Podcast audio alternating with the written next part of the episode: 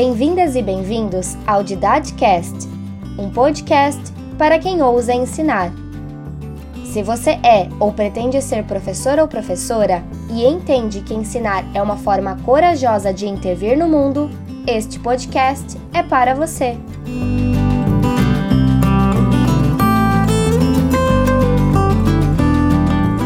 Uma iniciativa da disciplina de didática do Departamento de Metodologia de Ensino da UFSC.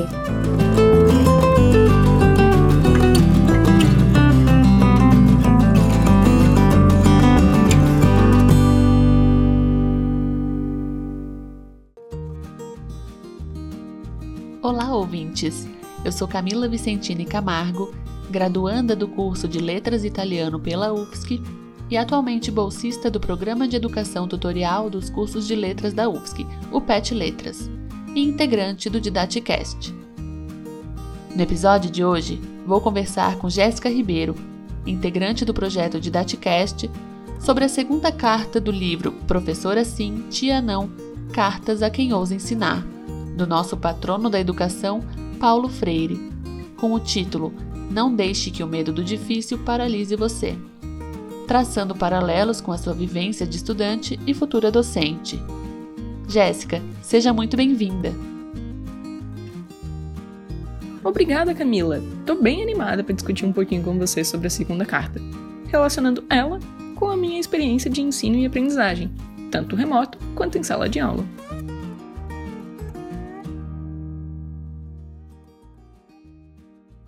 Jess, para a gente iniciar o diálogo, tu poderias te apresentar aos nossos ouvintes? Com certeza, Camila. Vamos lá. Meu nome é Jéssica Ribeiro do Rosário, eu sou de Grande Florianópolis, em Santa Catarina, e sou graduanda de licenciatura e bacharelado em Letras em Inglês pela UFSC. Também fui monitora da disciplina de didática em 2021 no Departamento de Metodologia de Ensino da UFSC. Também participei do projeto Acerta, uma pesquisa que tem como principal objetivo compreender por que algumas crianças desenvolvem transtorno de aprendizagem. Outro objetivo é divulgar e conscientizar a comunidade escolar sobre os transtornos específicos de leitura como dislexia e de matemática como descalculia. Muito legal, Jess. É muito bom te ter aqui com a gente. Podemos começar então com a primeira pergunta?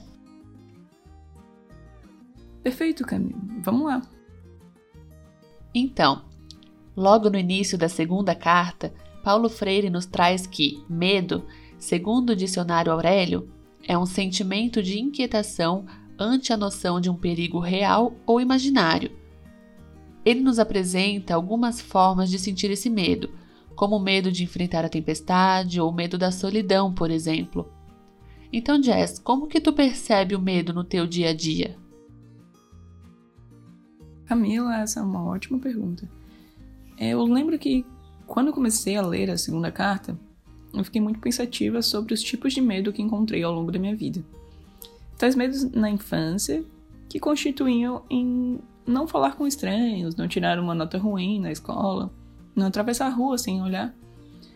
Agora, na vida adulta, os medos se tornaram um pouquinho diferentes, tais como não sair à noite sozinha, a ansiedade de ter uma carreira e que vá dar o sustento para ter uma vida digna.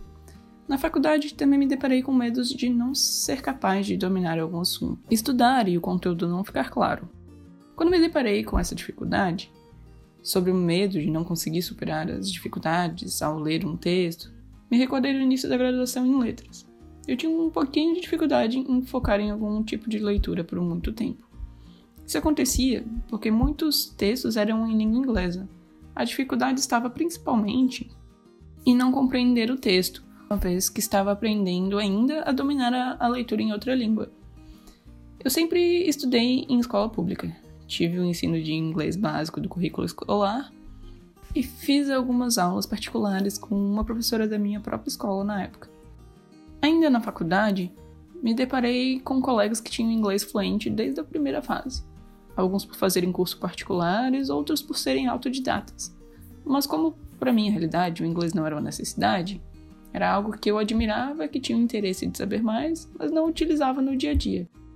O não estar no mesmo nível de inglês me trazia medos de não acompanhar a turma. de não conseguir alcançar os objetivos determinados e de não se tornar uma profissional competente devido a isso.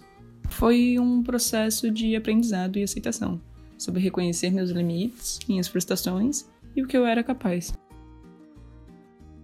Verdade, Jéssica. É muito importante entender nossos objetivos e, principalmente, como tu colocou, reconhecer nossos limites no âmbito escolar e acadêmico, né? E isso me leva à nossa segunda pergunta. Mais adiante, na carta, Freire comenta sobre a forma como assumimos o estudo e sobre como o estudo pode se tornar um fardo. Tu já sentiu isso de alguma forma? Ou já reconheceu isso em algum colega? Cami, adorei a pergunta.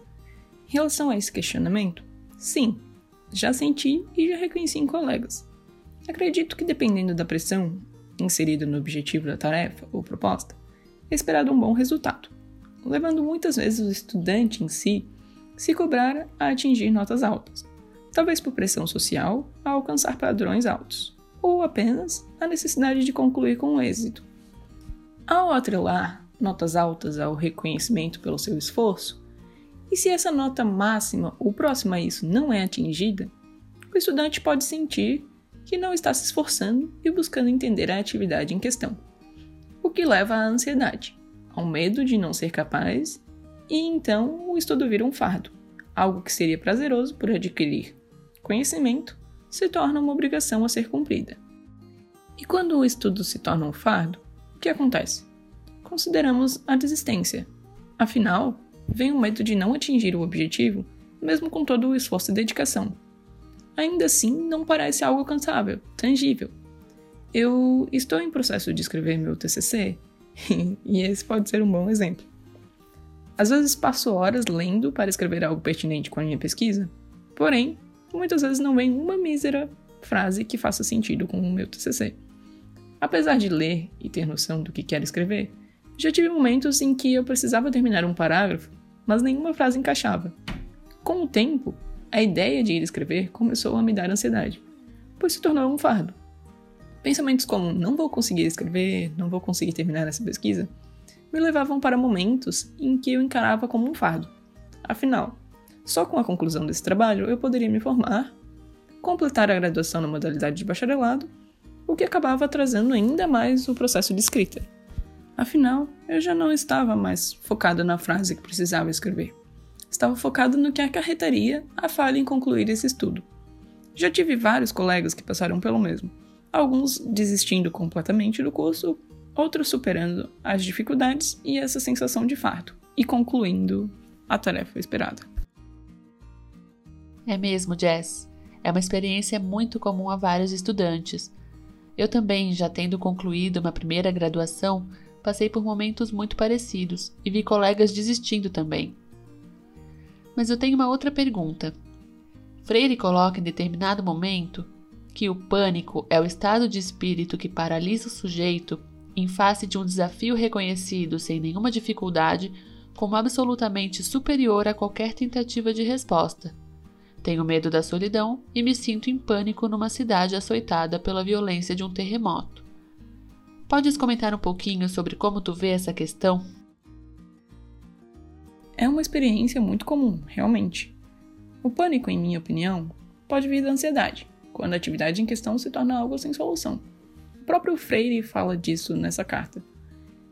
É curioso como algo que muitas vezes seja visto como simples se torna totalmente inatingível, sem solução, quando atrelado ao medo. Refletindo sobre minha trajetória como estudante, me lembrei da época do vestibular, onde o maior medo da maioria dos meus colegas era não passar na faculdade tão esperada. Eu tinha o mesmo medo. Era tão paralisador que eu não conseguia me ver como estudante de uma universidade. Minha família nunca ligou muito para a universidade. Quando resolvi fazer o vestibular, não tinha muita noção de como funcionava também. Mas não deixei o medo do desconhecido me paralisar. Aos poucos fui descobrindo mais sobre a vida acadêmica. Fui fazer a prova sem muita esperança de passar.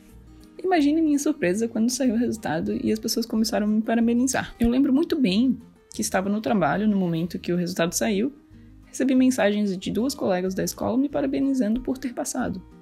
Eu não estava entendendo nada. Tinha tanta certeza que eu não passaria. e cá estou eu no final da graduação de letras em inglês. Engraçado como são vários desafios e medos que passamos, desde não conseguir completar uma leitura, entender um texto, a enfim alcançar a profissão que tanto desejamos. Hoje me torno uma profissional melhor, graças aos desafios que enfrentei e os medos que superei. Como professoras e futuros professores, superamos vários desafios no dia a dia, como lidar com turmas, as realidades de cada aluno, suas necessidades e ainda toda a burocracia que vem com a profissão em si. Com certeza. É muito bom conseguir avançar com mais segurança, ainda que o medo esteja por perto. Então, Jess, para a gente ir finalizando, como poderíamos lidar com essas questões que conversamos? Digo, que estratégias tu sugere para quem também passa ou passou por tudo isso? Esse tema renderia assuntos para horas, né, Camila? Já que todos temos nossos medos e anseios a superar. Mas, pensando em quais estratégias seriam usadas para superar esses medos, acho que o mais clichê seria dizer que mantenha a calma. Porém, isso não é algo que uma pessoa em pânico quer ouvir. Porque eu, Jazz, como aluna e como professora também, aconselharia é focar no que você consegue fazer hoje. Se um texto for muito complexo e você não consegue ler ou acompanhar, pense no que consegue fazer nesse momento. Ler uma página e tentar decifrar ela, e a partir daí prosseguir. Tem um exemplo que eu fazia muito no início da graduação. Às vezes, um texto em inglês era muito complexo para o meu entendimento da época, o que atrapalhava a fluidez da leitura, e acabava não conseguindo entender o texto. Era frustrante. Mas um certo dia, eu comecei a pegar o texto e colocar no Google Tradutor mesmo. Só que ao invés de ler a tradução, eu colocava para reproduzir a leitura automática do próprio texto em inglês. Foi uma estratégia meio simples, mas me ajudou muito, principalmente a ver soluções. Com o tempo, eu não precisei mais fazer isso. Só que naquele momento era o que eu podia fazer. Agora, com relação a ter coisas que não entende da bibliografia básica, pesquise ou busque ajuda com algum colega, professor ou monitor. Um dos maiores problemas de muitos alunos e alguns professores é querer fazer tudo sozinho. Não é um problema ser independente e buscar resolver as coisas por si só.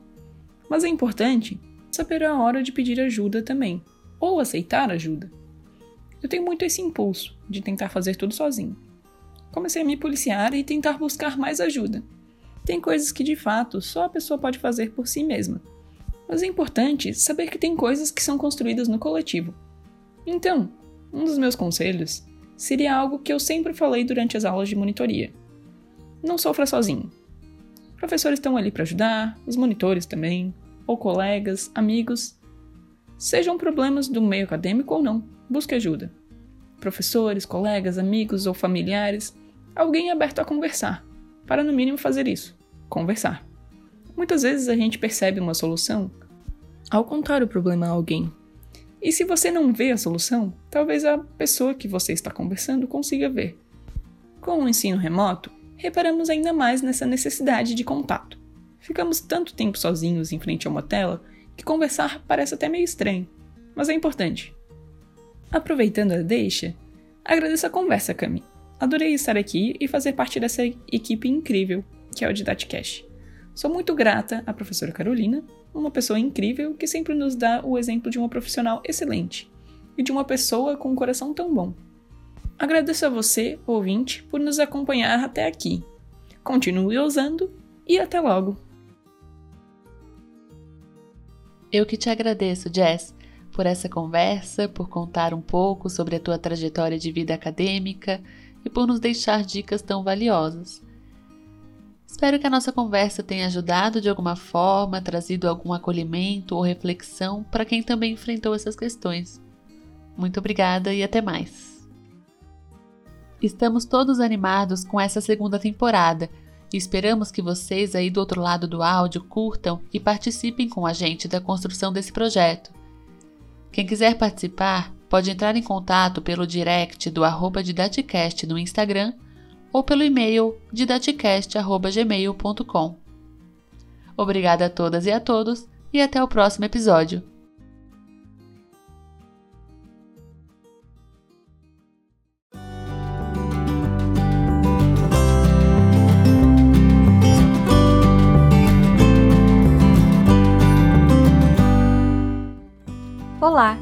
Eu sou Carolina Cardoso, professora de didática na UFSC, e esse foi mais um episódio do Didacast, um podcast para quem ousa ensinar. Abertura: Aline Carlesse, estudante do curso de Pedagogia. Entrevistadora: Camila Vicentini Camargo, estudante do curso de Letras Italiano. Entrevistada: Jéssica Ribeiro do Rosário, estudante do curso de Letras Inglês. Edição: Vicente Campana, estudante do curso de Pedagogia. Se você gostou, compartilhe este podcast, fique atento aos próximos episódios e continue ousando.